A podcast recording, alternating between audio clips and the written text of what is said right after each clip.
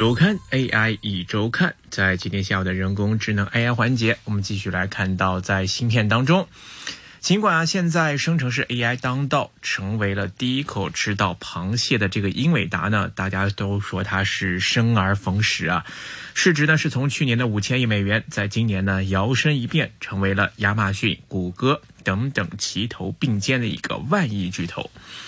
那么，面对了吃正到 AI 红利的英伟达，大家不禁呢开始将目光关注到谁有机会可以成为下一个英伟达，在 AI 的赛道上面，谁又有机会成为下一个万亿级别的芯片巨头，是市场上开始关注跟憧憬的一个方向了。我们看到英伟达的一个显卡芯片卖着动辄是三十万元的水平，那么收着的这个钱都是来自于其他的一些应用的科技巨头方面，连续打破自己的这个业绩预期，印证到这个英伟达的显卡在目前啊这个数据中心的 AI 训练领域当中是有多么的受欢迎。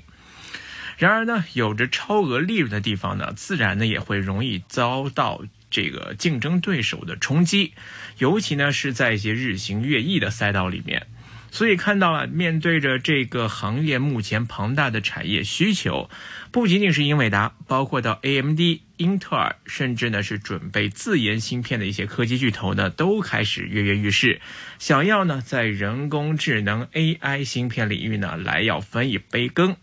那么，面对行业当中啊产生的众多后起之秀，英伟达的护城河会不会被打破？又将会由谁来打破呢？谁有机会成为市场上另外一只热炒的英伟达呢？这个就是大家想要去判断跟去追寻的一个方向了。面对目前的行业趋势呢，我看到呢，最近在福布斯最近发布的一个评论当中就说啊，如果说业界还有英伟达潜在的对手的话，那一定呢就是苏姿峰跟他掌管的这个 AMD 了。那么究竟 AMD 何德何能会被福布斯的评论认为说是有机会成为英伟达的潜在对手呢？那么面对这道题，大家如果去寻找英伟达潜在对手，很自然的会把这个目光放在 AMD 方面，而 AMD 在目前的行业市场当中，可能也是除了英伟达之外最有发言权的一个。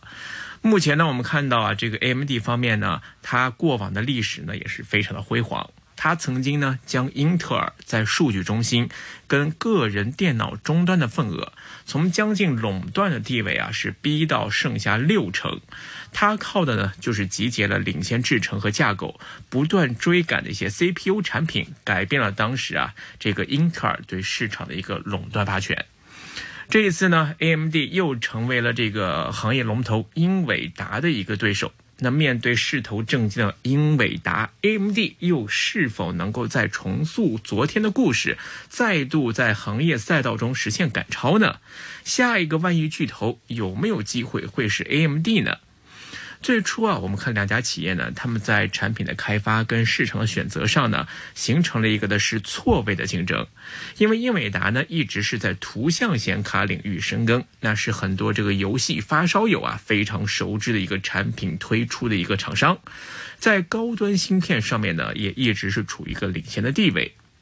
那么，在向英伟达发起正面冲击之前呢，AMD 呢曾经是凭借自己这个全新的 Zen 的架构，还有台积电当时这个七纳米的工艺，一度呢是颠覆了在 PC 端和数据中心端的 CPU 霸主。当时打击的对象是英特尔。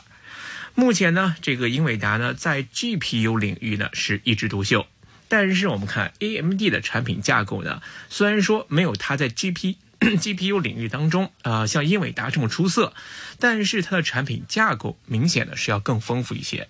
在 PC 端方面啊，同时有布局像叉八六的 CPU，还有一些独立的 GPU 产品。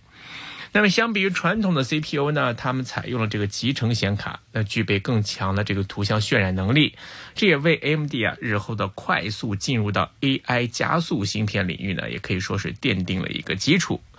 根据统计呢，在今年的第三季度 PC 端的 CPU 市场里面啊，AMD 呢是以三成五的市占率仅次于英特尔。而在独立的 GPU 领域呢，英伟达则是以超过七成的份额占据领先的优势，而位居次位的 AMD 呢，在今年二季度的出货量呢是占据到了全球的一成七。那么虽然说份额不高，但呢却是仅次于英伟达的世界第二。所以总的来看啊，在这个 GPU 的显卡领域呢，英伟达构建了一个领先算力和软件生态的一个强大壁垒，那么用户体验可能会更高，那么在高端的旗舰市场呢，可能会更加的具备优势。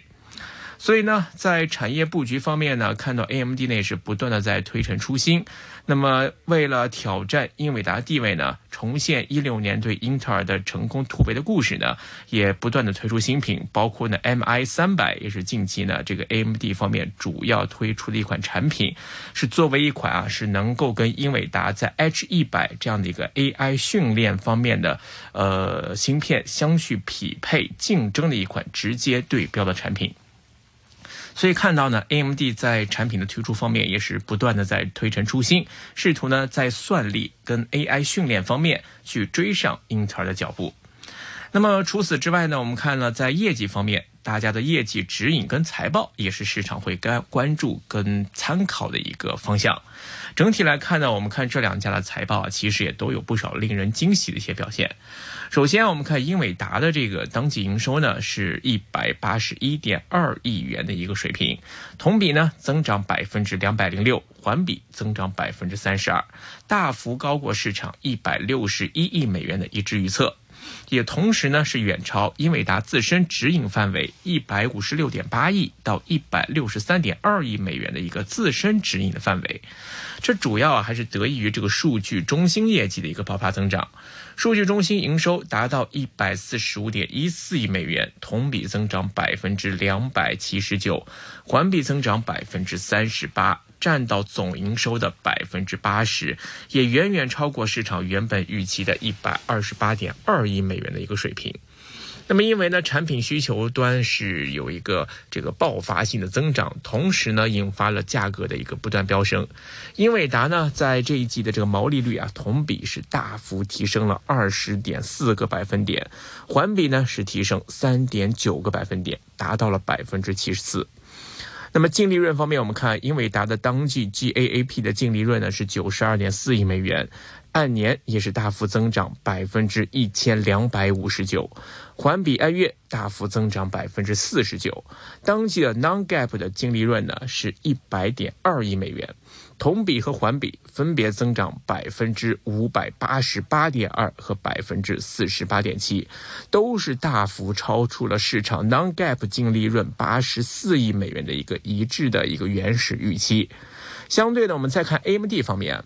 ，AMD 的三季度呢实现营收是五十八亿美元，同比增长呢百分之四点二二，环比增长百分之八点二三，略微的高过之前指引的五十七亿美元。第三季度净利润两点九九亿美元，同比增长百分之三百五十三，环比增长十倍。但主要呢是前期啊这个基数太低，所以看到在环比方面的这个数字表现非常的明显，而且这个数字呢也是连续七个季度的净利润同比下滑之后呢，在 AMD 方面首次实现了一个季度净利润的一个同比正增长，所以啊这样的一个反转也是令到投资者开始对 AMD 重新哎有了一些振奋的情绪。AI 一周看。我们看第三季度呢，AMD 的这个毛利率呢是百分之四十七，同提升了五个百分点，环比方面呢是提升了一个百分点。虽然说也是吃到了这个 AI 芯片啊需求大爆发的一个红利，但显然呢这个红利还是不如英伟达来的直接更明显。同时呢，这个巨大的毛利率的差距也体现在了产品的竞争力方面，也包括到了企业的议价能力之间的一个差距。尽管说这几年我们看 AMD 的显卡技术已经是得到了一个很大的飞跃，但是从这个实际的算力或者是产品的这样的一个应用水平来看啊，那距离英伟达还是有一段路是需要追赶。实际上，我们看英伟达的这个第三季的这个净利润呢，是 AMD 的三十倍还有多。两者的差距呢，目前来看其实不算是在一个频道上。第三季度呢，AMD 的数据中心营收是十五点九八亿美元，同比还下滑了百分之一，营收占比呢百分之二十八，经营利润三点零六亿美元，同比下滑百分之四十，同时也是连续三个季度的下滑。当然了，这个面对这样的一个业绩差距，最让市场关心的还是大家未来的一个业绩预期和指引。那么在指引方面呢，英伟达是给出了一个不大乐观的一个预期。预计呢，在二四年四季度的营收大概是两百亿美元左右。那么 GAAP 和 Non-GAAP 的毛利率呢，分别是百分之七十四点五和百分之七十五点五。主要原因呢，也是在于啊，预计四季度游戏业务将会出现一定程度的回落，尤其呢是在中国和其他受美国政府十月新出口限制影响一些地区，预计销售量将会有一个大幅的下滑。而反观看到 AMD 的业绩指引呢，则是让投资者呢可能会有些更多的惊喜了，因为他们预计啊，这个四季度的营收呢大概是六十一亿美元左右，毛利率呢预计呢是百分之五十一点五，那么数字环比是上涨了四点五个百分点。CEO 呢苏姿峰在电话会议上也表示啊，多家超大规模的云计算公司呢已经承诺会部署 AMD 的刚才提到这款 MI 三百芯片。而 MI 三百呢，也将会成为 AMD 史上最快营收过十亿美元的产品，并且预计啊，将会在明年的销售收入呢达到二十亿美元。那么，因为这样的一个强劲的业绩指引呢，AMD 在发布业绩之后呢，股价在周三的时候收盘呢就大涨了百分之九点七，而且呢，在之后几天也都是表表这个保持了一个持续的一个强势的一个情况。所以呢，我们看到这个从营收地区结构呢，再来分析两家的一个状况呢，大家也会发现，两家的客户对象也都是比较重合一些。以二零二二年来看，英伟达呢百分之三十点七四的营收来自美国本土，其次呢是来自台湾，占比百分之二十五点九。中国内地方面。那么包含到香港方面，占比呢是百分之二十一点九一，也就是说，英伟达的营收呢来自大中华地区的一共呢是百分之四十七点八一，接近呢是一半的比重。那么最新一期数据来看呢，由于 AI 显卡需求大爆发之下呢，叠加到美国政府的一些监管政策限制对华出口，导致到三季报来自美国本土的营收有激增。同时呢，根据一些业绩的指引，四季度英伟达对华的一个高端显卡出口呢，会有一个明显的下滑，而这个地区营收的结构也将会出现一个很大的变化。但是呢，英伟达也在找一些很这个快速可能实现的替代方案。那么根据 CFO 的透露呢，英伟达也正在为中国开发一些新的算力系的芯片，包括像之前提到这个 H 二十啊、L 二十啊，还有这个 L two PCLE 啊等等，都是由这个 H 一百改款而来。那么为的呢，就是这个符合到美国的一些出口规定。而在 AMD 方面呢，我们看啊，来自美国本土的营收呢占比是三成四，来自于中国地区，包括到港台方面的营收呢是三成二。虽然说这个占比不及英伟达，但是呢，近几年在中国区市场的销售收入增速还是很明显的。也就是说呢，这个英伟达的中国业务受限，可能有机会会为 AMD 留下一个缺口。尽管这 AMD 呢也受限于美国限制的一些政策的影响，但多少呢会是一个潜在的可能，在未来可以在海外市场重新跟英伟达同台竞争的一个机会。目前呢，AMD 也是为了尽快弥补和英伟达的差距呢，正在大范围的来快马加鞭，来收购 AI，还有一些数据相关的一些资产，也试图呢来加快集齐 AI 的拼图，为后续的一个数据中心业务来进行更多的铺路。那么在研发方面呢，近几年 AMD 的研发费用率也是一直超过百分之二十，并且还在继续的攀升。第三季度来看的话，AMD 的研发投入是有十五点零七亿美元，同比增长百分之十七，研发费用率达到了百分之二十五点九，同比呢也提升了百分之三十二点九。那么对于对应于英伟达的这个最新一季财报当中的研发投入二十点四亿美元，同比增长呢仅仅是百分之十一点八四，研发费用率呢是百分之二十三点九，同比提升百分之十二点五八。这些在研发方面的投入增速，明显呢是不如 AMD 高的。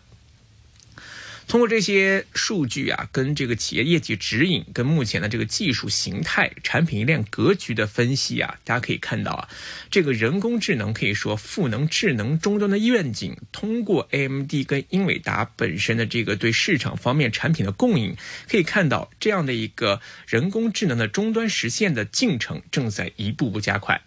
AI 大模型呢，为像英伟达、AMD、英特尔的这些芯片厂商呢，可以说是带来了下一个发展潜力巨大的一个市场。无论是数据中心，还是在 PC 端，还是在手机等等终端，芯片升级的需求和高价值量的一个趋势，将会驱使这些芯片厂商来加快研发和产品的推出节奏。虽然整体上来看呢，目前 AMD 啊在很多方面跟英伟达呢还不是一个量级，还有很大的差距，但是它已经充分展现出了一些不可忽视的增长潜力。所以可以说啊，在未来 AI 加速芯片领域当中呢，英伟达和 AMD 将有机会呢呈现出一番龙争虎斗的格局。好的，今天关于啊，在这个芯片行业当中的龙争虎斗，谁有机会成为下一个万亿级别的芯片巨头的分享呢，就先聊到这边。感谢各位的收听，我们下期节目时间再会，拜拜。AI 一周看。